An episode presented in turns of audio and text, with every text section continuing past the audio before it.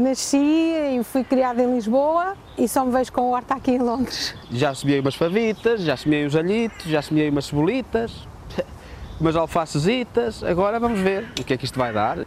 Estamos em Londres, mas vai um peixinho da horta? Eu adoro uma boa salada, as alfaces, os alhos têm outro cheirinho, as cebolas são saborosas, feijão, vir à horta, apanhar o feijão, chegar a casa e fazer os peixinhos da horta com feijão verde. Ai, bom. Tão bom. Hortas portuguesas em terras inglesas. A hora dos portugueses. Rio de Janeiro, Paris, Luanda, Delhi, Cairo, Macau, Oslo, Kiev, Buenos Aires, Toronto, Nova York, Berlim.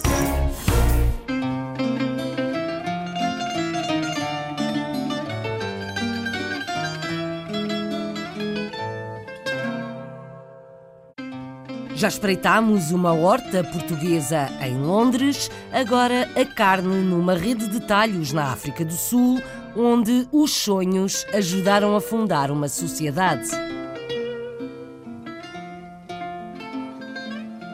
Acredito que Deus trabalha em sonhos, muitas vezes nos dá dicas. Eu associei o sonho, a bata branca, o talho e nós entramos no negócio dos talhos que tem sido realmente uma bênção para nós. A nossa família tem vivido disto, nós estamos satisfeitíssimos, temos a fama como dos melhores talhos. Foi Deus que deu luz aos olhos. Seguimos viagem para a América. Vamos ao encontro de uma luso-canadiana em Toronto, onde se dedica a causas humanitárias e sociais. If I can be Se eu puder ser um exemplo para outras jovens portuguesas que se queiram envolver, eu utilizo isso como uma ferramenta. Eu quero ser um exemplo para que mulheres jovens digam: bom, se calhar também posso fazer isso, que não tenham medo de enfrentar desafios e que se sintam motivadas para fazer o que querem e irem ao encontro da sua paixão. Seja o que for que queiram, procurem-no e vão em frente. Uma portuguesa exemplar em Toronto. A Sul, Brasil, um dos empresários portugueses com mais sucesso importou artes e técnicas lusas. Em Portugal trouxe muitos profissionais em algumas áreas específicas, por exemplo, na área do pastel de Belém, nós trazemos pasteleiro lá, na área do leitão à bairrada, trouxe também um, uma pessoa de conhecimento, pessoas vêm trabalhar com a gente, profissionais, coisas que tem lá, as sete maravilhas lá de Portugal que eu consegui trazer para aqui. Maravilhas de Portugal no Brasil. Na Índia, uma indiana encantada com Portugal e o português é motivo de orgulho. Nós, portugueses, devemos estar eh, muito orgulhosos e agradecidos como é que em Delhi, porque ela não é de Goa, uma pessoa que não tem nada a ver com a cultura portuguesa, com Portugal, como é que ela de repente se interessou e tem esta paixão pela língua portuguesa que fez com que ela consiga em Delhi trabalhar, ter um bom ordenado só porque aprendeu português. O português é paixão e chave de sucesso para uma indiana em Nova Delhi. Com tantos portugueses em França, os produtos nacionais também não faltam, até roupa para bebê. Eu queria trazer roupa de Portugal aqui na França porque temos muita coisa bonita em Portugal, uh, original e que um, não se encontra aqui na França. E a roupa que eu trago de Portugal é fabricada em Portugal. Isso é o mais importante de tudo. Roupa portuguesa para bebés em França. A arte e a pintura de um português na Austrália inspiram-se na natureza, mas o sonho é chegar ao meio urbano de Lisboa. Eu adorava ter uma estação do metro. Seria um prazer fazer centenas de metros quadrados de obra de arte pintada e cozida por mim, sem ter intervenção de fábricas, que é o caso da maioria dos murais em Portugal. Para mim era um dos grandes objetivos, era fazer um mural cerâmica numa estação de metro em Lisboa ou no Porto. Vive e trabalha no meio de árvores e passarinhos, mas quer pintar um mural em Lisboa ou no Porto. Fado no Brasil, fado de Lisboa, cantado por uma brasileira que encanta. A gente se emocionou com ela. É, é, a interpretação dela, eu choro nas interpretações dela. É, a gente Porque... veio aqui por causa dela. Né? É. Ela cantando fado é uma coisa que emociona muito, né?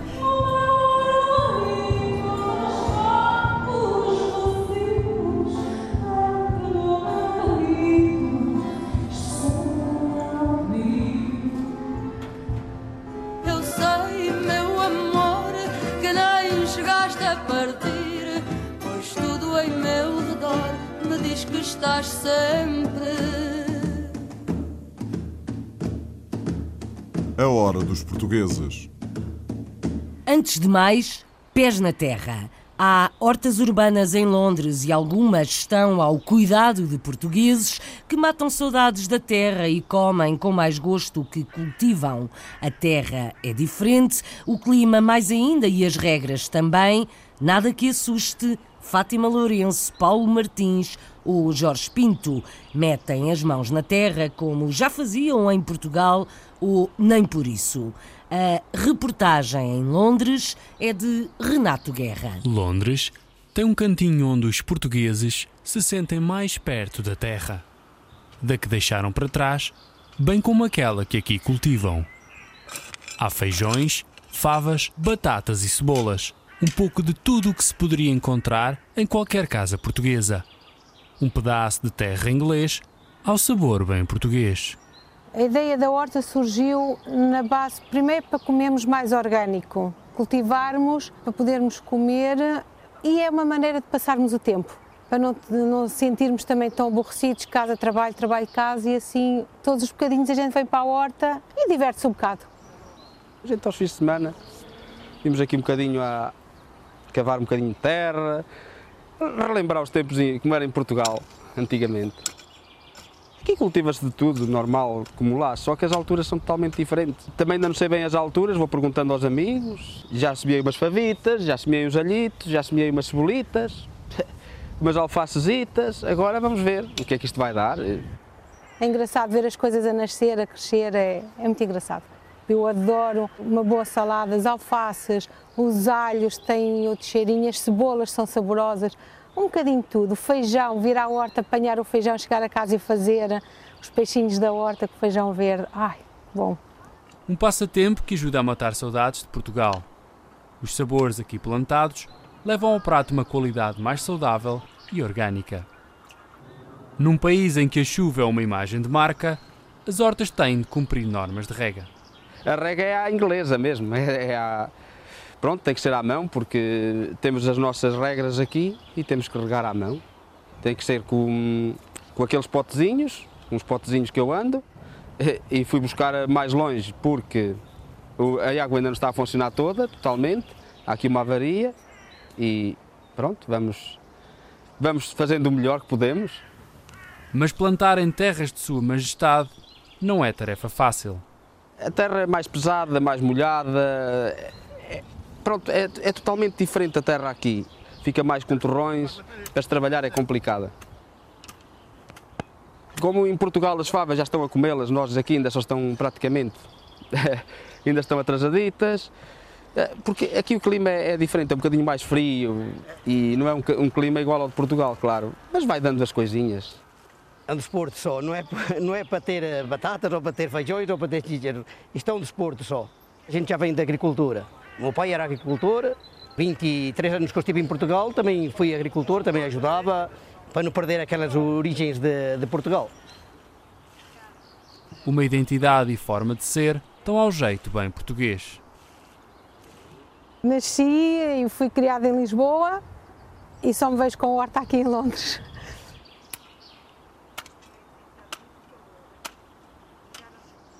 Semeia e cria viverás com alegria. Depois das hortícolas, a carne.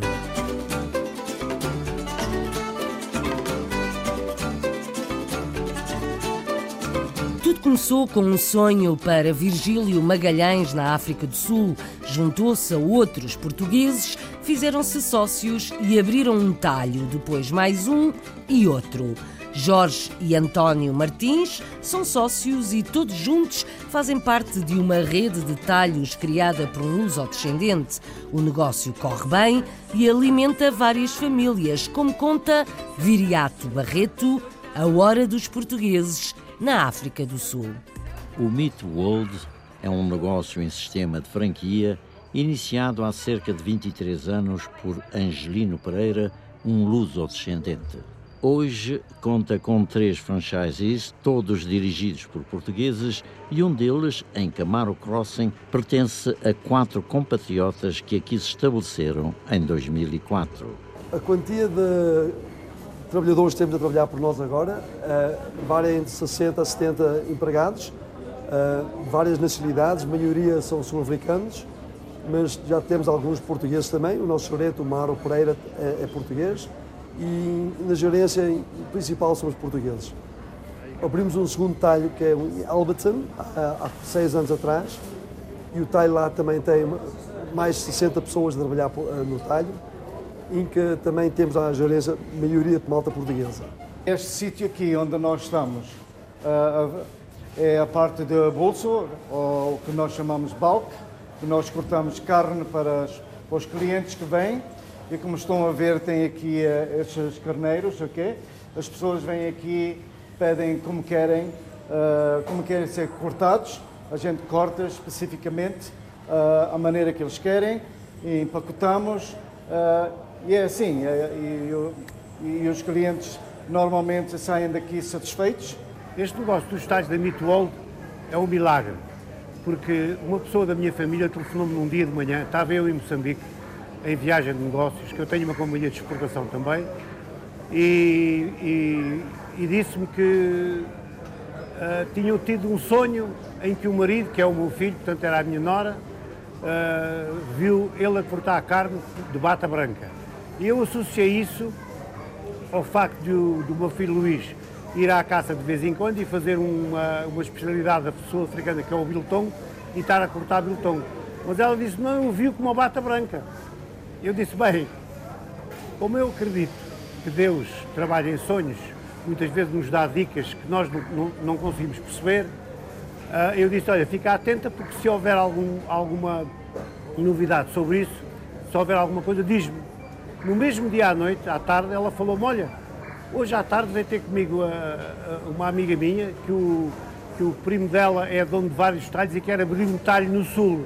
E eu disse, agarra isso, porque é uma oportunidade que Deus está a dar. Eu associei o sonho, a bata branca, o talho e nós entramos no negócio dos talhos que tem sido realmente uma bênção para nós. A nossa família tem vivido disto, nós estamos satisfeitíssimos, temos a fama uh, como dos melhores talhos, aliás já fomos duas vezes uh, classificados como o melhor, o melhor talho de Gauteng e acho que estamos no caminho certo eu desejo que a gente esteja aqui para mais de 13 ou mais 20 anos no futuro. Um, o talho eh, é mais que só uma, um sítio de vender carne. A gente uh, temos muitos clientes, já não são só clientes, são mais amigos e são família. E tem, do, do, caso que a gente às vezes vamos férias com clientes, porque são nosso, nosso, nossa família também. E amigos, bons amigos. Amigos, amigos, negócios à parte. Parece que neste talho não se aplica o ditado.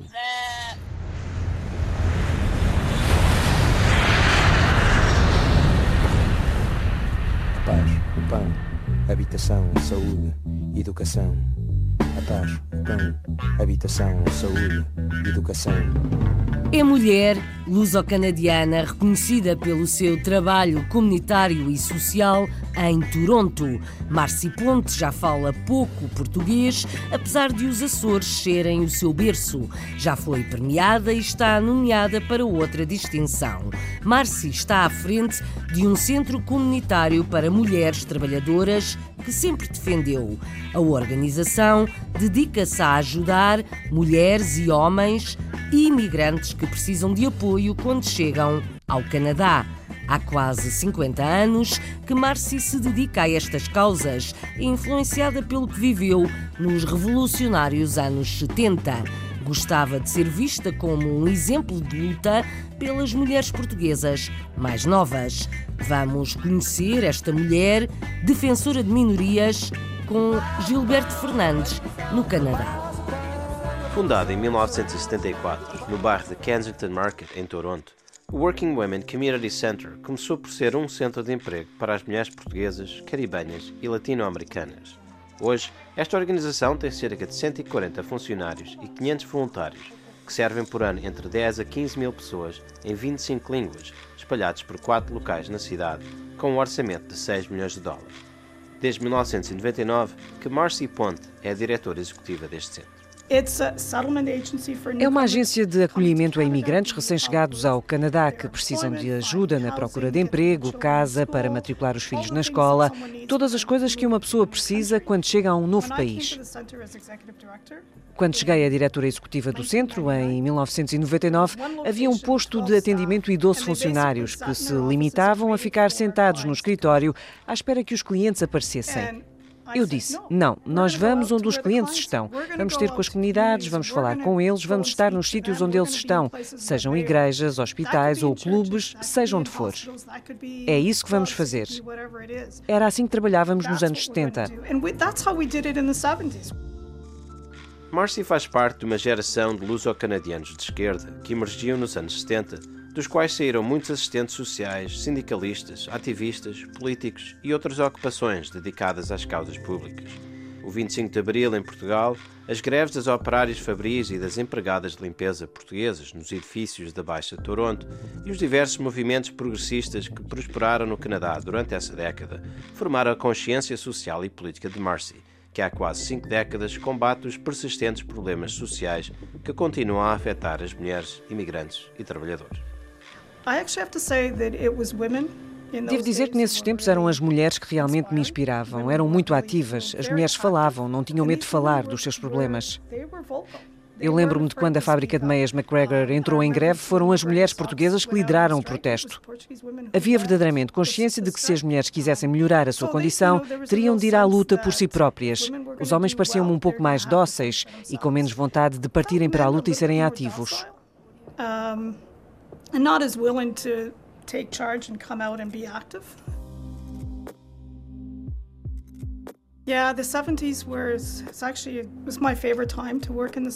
Os anos 70 foram a minha época favorita para trabalhar neste setor porque sentíamos muita energia.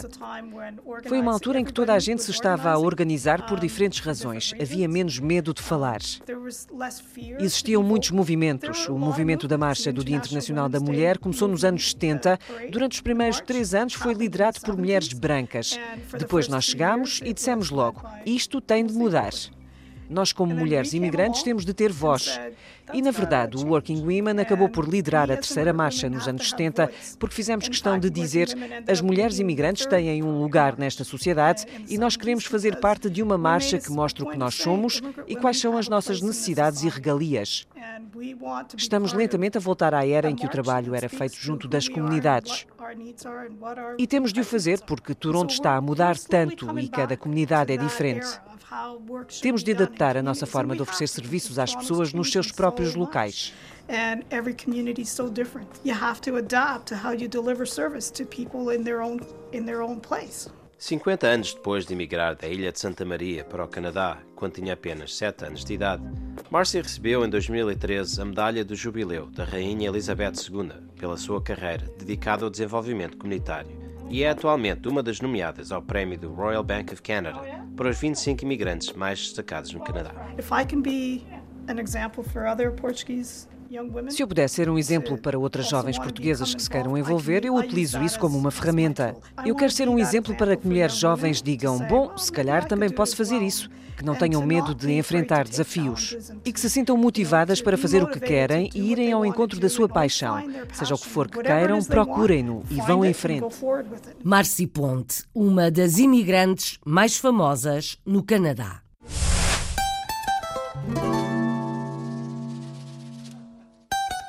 A Sul na América, um dos empresários portugueses mais bem-sucedidos no Brasil, levou muito de Portugal para o desenvolvimento dos seus negócios no outro lado do Atlântico. Trabalha em áreas muito diferentes e dá trabalho a um milhar de pessoas. Gera uma grande área comercial em que reinam produtos e receitas portuguesas, do pastel de nata ao leitão da bairrada, feitos lá como cá. Albino Nunes é comendador, distinção que recebeu do governo português. Vamos às apresentações com Pietro Serzuzimo, a hora dos portugueses no Brasil. As empresas criadas por Albino Nunes geram mais de mil empregos formais no Brasil e atuam em diversos ramos, da construção civil à confeitaria, passando até pelo campo da saúde. mas entre elas a marca Quinta do Marquês destaca-se e é a que melhor representa o perfil desse empreendedor. Um complexo de lojas e serviços localizado no quilômetro 57 da rodovia Castelo Branco e São Roque, com mais de 2 mil metros quadrados de área de venda e uma enorme diversidade de produtos portugueses. Na minha história, realmente o que eu considero hoje assim, realmente foi os restaurantes. Foi uma história, essa nova marca que nós adquirimos aí, eu acho que hoje realmente ela é uma marca conhecida, acho que até internacional. Eu me empenhei bastante, fui em Portugal, trouxe muitos profissionais em algumas, algumas áreas específicas, por exemplo, na área do pastel de Belém, nós trazemos pasteleiro lá, na área do leitão à bairrada, trouxe também um, um, uma pessoa de conhecimento na área também do bacalhau. Tivemos várias oportunidades de pessoas vir trabalhar com a gente, profissionais, coisas que tem lá, as sete maravilhas lá de Portugal que eu consegui trazer para aqui. Independente disso, aí tem um self-service que hoje, por dia, vende média de 600 quilos por dia de comida. E tem tudo um pouco. Só de rótulo de vinho, hoje nós deve ter lá uns 500, sendo 98% tudo de Portugal hoje seria um mini Portugal dentro do, das nossas lojas. Isso levou um tempo aí, uns três anos aí, realmente a, a, criar esse. Mas é um empreendimento muito bonito, que realmente é uma coisa assim, tem uma área de descanso. Eu construí essa área de descanso para os caminhoneiros, os caminhões que não podem entrar em São Paulo, eles são permutam à noite lá. E aí eles têm lá sala de dentista, é, cabeleireiro, lavam a roupa deles, sala de televisão, onde tem um serviço de atendimento médico, tem o um serviço de, de ambulâncias lá. Tu sabes que eu ganhei um, um diploma do governo português, ele deu uma comenda para mim, há uns quatro anos mais ou menos que nós temos essa comenda aí.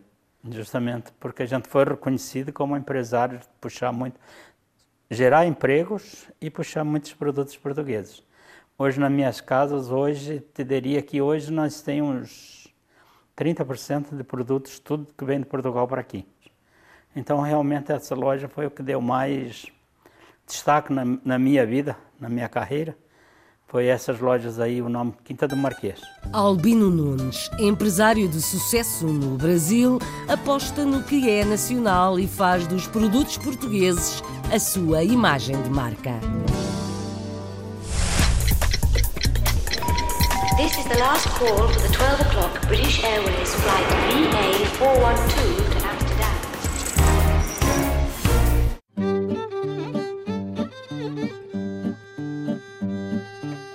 Catarina não é portuguesa, mas faz vida com a língua de Camões. É de Nova Delhi, na Índia, mas decidiu estudar português para abrir portas no mercado de trabalho e apaixonou-se pelo nosso país. Adotou o nome de Catarina Índia e agora trabalha numa empresa que tem ligações ao Brasil. É Catarina quem fala nos contactos internacionais e nesta reportagem da Hora dos Portugueses. Mas há mais. Esta indiana dá aulas de português e faz traduções, gosta de descansar em Goa e é muito elogiada pela amiga Natasha. Ana Aline Elvino de Souza faz as apresentações em Nova Delhi.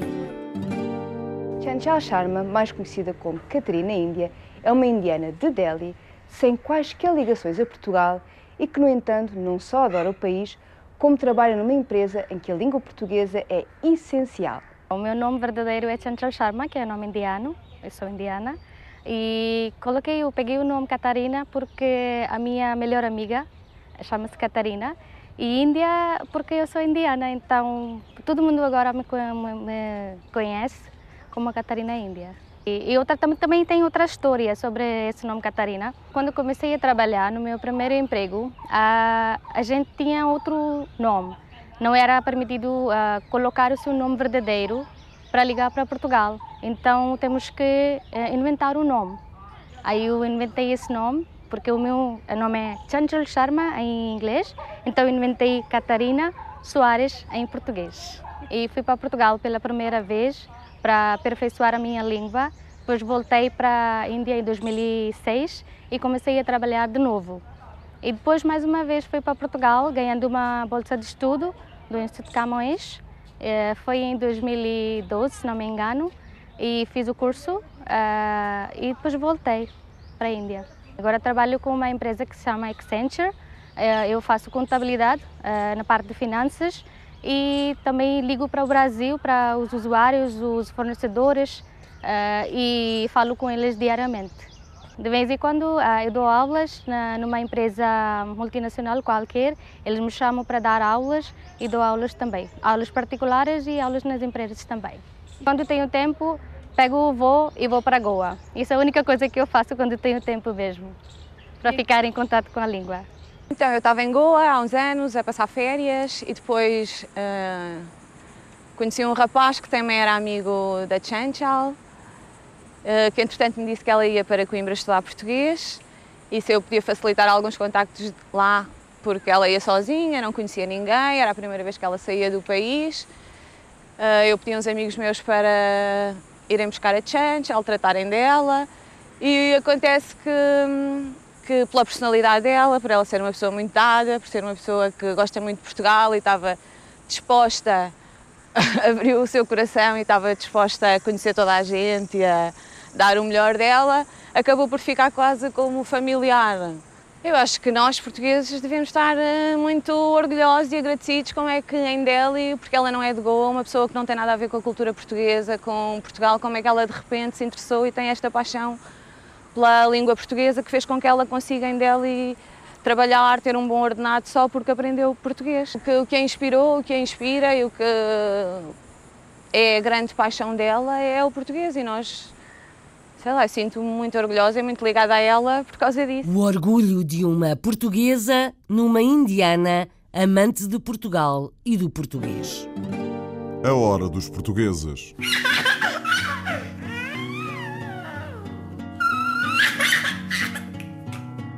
Os portugueses em França são muitos, os casamentos e os bebés também. Dália Mendes sentiu a falta de um grande evento, uma feira com produtos para recém-nascidos. Se bem pensou, melhor o fez e organizou o Salão do Bebê numa cidade a sul de Paris. Organização portuguesa, produtos nacionais importados para a França, expostos em stands maioritariamente portugueses, como também o foram os visitantes. O Salão do Bebê já passou, mas ficam as vontades portuguesas, os gostos e as empresas. Carlos Pereira assina esta reportagem na Hora dos Portugueses, em França. Ozoir-la-Ferrière é uma cidade a sul de Paris e foi a cidade escolhida por Dália Mendes para a primeira edição do Salão do Bebê. Dália Mendes é portuguesa e criou em 2010 a empresa L'Orevat Dragé. Hoje em dia só existe um salão em Paris, que é que, pronto, um salão que existe já há mais de 20 anos, e aqui na nossa zona, no 77, 94, não havia salão uh, que existisse, uh, mesmo dedicado à, criança, uh, ao bebê, e nós quisemos, pronto, dar essa possibilidade aos nossos clientes de visitar um salão que oferecia bastantes serviços e, e produtos feitos por criadores ou importadores de produtos para os bebés e para as crianças. Quem vier aqui pode encontrar uh, organizadoras de eventos, fotógrafos dedicados mesmo à criança, uh, importadores de produtos portugueses, uh, pode também encontrar espaço para as crianças brincar, espaço de criadores que fazem babetes, fazem uh, costuras mesmo de produtos, pronto, mesmo para criança sobre medida. A organizadora é portuguesa, mas alguns dos expositores também são portugueses. É o caso de Ana Carvalho, radicada na Franche-Comté, já na fronteira com a Suíça, e que veio mostrar no salão roupa para bebê e criança fabricada em Portugal. Le Petit Copain é o meu quarto bebê, porque já tenho três filhos. É o projeto da minha vida. É, hum, eu queria uh, trazer uh, roupa de Portugal aqui na França, porque temos muita coisa bonita em Portugal, uh, original, e que hum, não se encontra aqui na França. Há muitas peças que a gente vamos encontrar, certo, aqui na França, mas para já a qualidade não é a mesma e a roupa que eu trago de Portugal é fabricada em Portugal. Isso é o mais importante de tudo, é que é roupa fabricada made in Europa, made in Portugal. Ana Carvalho vende essencialmente pela internet. Tem um showroom em casa e participa em salões como este, em França e na Suíça. Ora, também Diogo Pinto, da empresa Select, veio participar nesta primeira edição do Salão do Bebé. Trabalho num hotel 4 estrelas e em responsável, uh, responsável seminário. E, uh, e pronto, e faz mais ou menos para aí há 5 ou 6 anos que faço extras os fins de semana e uh, nos restaurantes portugueses e, uh, e prontos. E uh, nunca chegado a um momento disse-me estou a fazê-lo para os outros, tenho que o fazer para mim. Prontos, foi assim uma brincadeira, começamos por, por fazer lá para, para fazer uma, uma, só uma noitada do 31 de dezembro e afinal hoje já estamos uma empresa há um ano e meio e com o primeiro ano a 90 90 datas e uh, sobre este ano já estamos a mais de 70. Uh, Le Rêve Dragé existe desde 2010. Uh, organizamos uh, todos os eventos, que seja batizados, casamentos, comunhões, fazemos tudo, desde de, do convite até à, decoração da sala e, e pronto, já, já estamos a, a existir desde, desde 2010 e temos fé que vamos mais para, para além. Veja, eu já organizo o salão do um Expo Noiva em Ponto Combo desde há cinco anos e esta é a primeira edição do, do Salão do Bebê, Sweet Baby. A comunidade portuguesa de França é de tal forma grande que qualquer evento como este implica forçosamente portugueses. Neste caso, os portugueses eram organizadores, expositores, mas também muitos visitantes. Moda portuguesa para bebés lusodescendentes em França.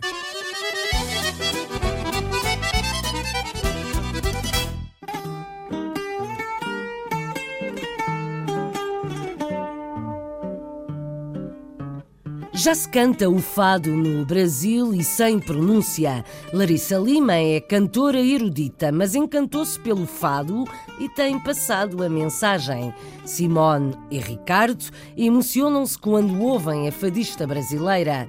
Fabiana Montinho é estudiosa da canção de Lisboa e diz que é importante conhecer as raízes culturais. Vamos ouvir a opinião dos brasileiros e a fadista que não esquece o Shail sobre os ombros. O guia da hora dos portugueses no Brasil é outra vez o Pietro Zimo. A cantora de formação erudita Larissa Lima foi a escolhida para representar o diálogo cultural entre Brasil e Portugal na Noite de Fados promovida pelo Memorial da América Latina em São Paulo.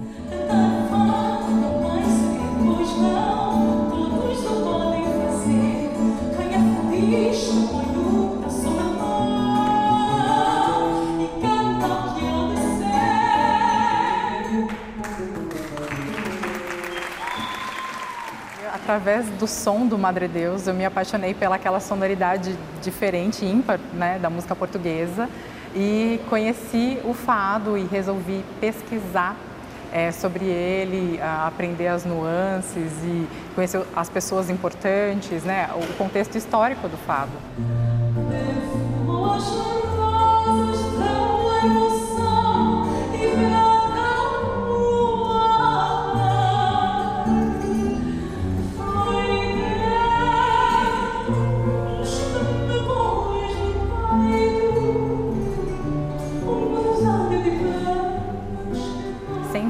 Trazem grupos eruditos, né?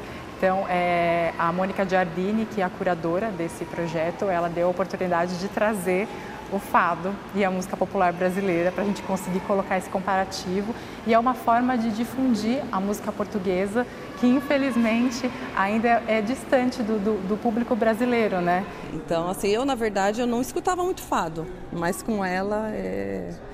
supera, né? E aí fez até eu gostar mais do fado. O Brasil precisa conhecer melhor as suas origens, né? O fado tem essa característica de ser multicultural e a teoria, né, que gerou a, o fado como patrimônio imaterial foi a ideia de que ele nasceu no Brasil. Então esse diálogo é muito importante, ele deveria acontecer muito mais, né? E hoje foi maravilhoso o show, acho que foi encantador. Ela conseguiu mesclar muito bem é, os estilos e essa nossa é, herança portuguesa e toda a nossa brasilidade. A gente se emocionou com ela.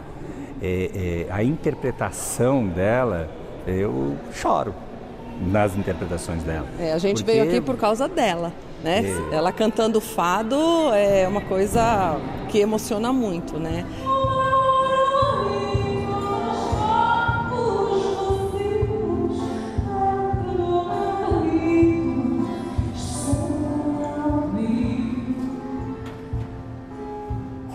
Gostaria, humildemente, com todo o respeito do mundo, de, de ser mais, um, mais uma pessoa para poder difundir a música portuguesa aqui no Brasil. A brasileira Larissa Lima, voz do fado português, no outro lado do Atlântico.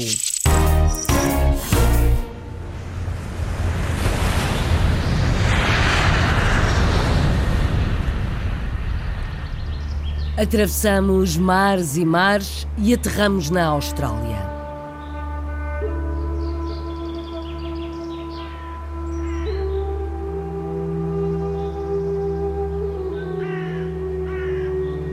Luís Geraldes é pintor, vive no meio de árvores e bicharada onde o céu faz de teto. Nasceu em Portugal, viveu em África e radicou-se no outro lado do mundo. Pinta grandes telas e grandes murais, inspira-se na natureza, mas gostava muito de fazer um mural de azulejos para Lisboa ou para o Porto. Tem trabalhos expostos em vários pontos do mundo, mas é ao ar livre que se sente em paz e inspirado. Foi assim que Filipa Santos o encontrou. Conhecido já nos cinco continentes, Luís Geraldes, doutorado em Belas Artes, é mais do que um artista, é um pensador da arte e do universo. A sua belíssima e incomensurável obra está presente em vários museus no mundo. A busca pelo elemento e equilíbrio perfeitos falo criar obras de beleza infinita e de grande inteligência cósmica. Luís nasceu em Portugal e explica-nos porque vive na Austrália. Depois de ter vivido em África 15 anos, ter chegado a Portugal como retornado, tentei escolher um país que tivesse paz e que oferecesse uma certa prosperidade. E a Austrália foi o país que surgiu como o indicado. Luís vive num lugar idílico e confessa a importância de viver no meio da natureza para a concepção da sua arte. Fundamentalmente, viver na natureza é o aspecto mais importante da minha obra, particularmente depois da série científica, ou para a obra que estou a fazer atualmente. Devido à influência do silêncio, das noites abertas, com um cosmos uh, aberto, e aos animais, micro e macro organismos da natureza. Tem uma influência brutal na minha obra. Antes de falarmos sobre o trabalho, Luís fala-nos como surgiu a paixão pela arte. A paixão pela arte começou em África. Eu vivi 15 anos em Angola, na cidade de Salazar, ou Dalatando agora, e os contactos com as culturas primitivas, os desenhos nativos, o feitiço, foi uma fonte de inspiração muito grande. Luís está de momento a pintar a sua maior tela e explica-nos como a obra nasce e como é feita a escolha dos elementos. A escolha dos elementos é, foi um bocado, é sempre um bocado acidental, é a consequência do desenvolvimento da obra. O título da obra é A Condição Humana, ou A Batalha da Condição Humana. O título é, está em inglês, que é The Battle for the Humankind. Consequentemente, em volta disso, desenvolvi depois a pintura numa batalha energética, num equilíbrio de simbologia e de elementos espirituais e de energias positiva e negativa, de modo a criar um balanço universal entre as duas partes do quadro, focadas no desenvolvimento da batalha central para, para as partes laterais. Luís tem feito grandes murais de azulejo aqui na Austrália e perguntámos se gostaria de ver um dos seus murais em Portugal. Eu adorava ter uma estação do metro. Eh, seria um prazer fazer centenas de metros quadrados eh, de obra de arte pintada e cozida por mim, sem ter intervenção de fábricas, que é o caso da maioria dos murais em Portugal. Para mim era um dos grandes objetivos, era fazer um mural de cerâmica numa estação de metro em Lisboa ou no Porto. Para finalizar, perguntámos a Luís quais as três palavras que pensa quando ouve a palavra Portugal. Amigos, família e gastronomia.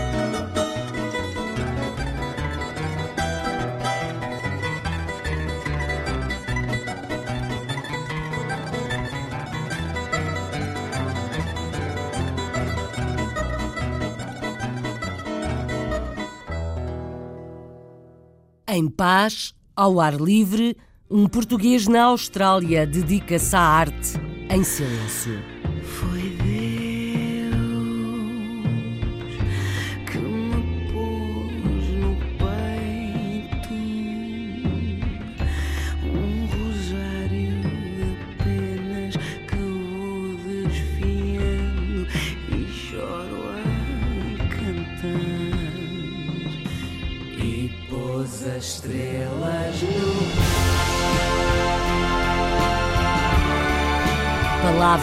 Leva-as o vento, os sons fazem história e ficam no pensamento. Mais histórias todos os dias, na hora dos portugueses, em poucos minutos, na rádio.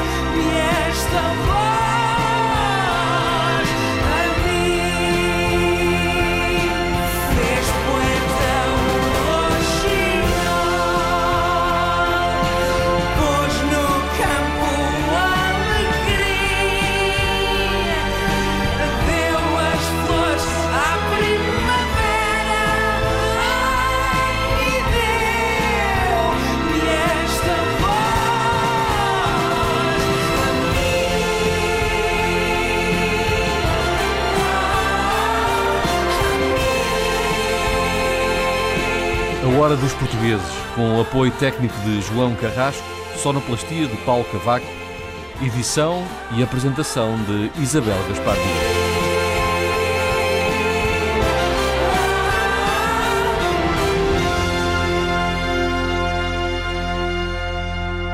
A Hora dos Portugueses.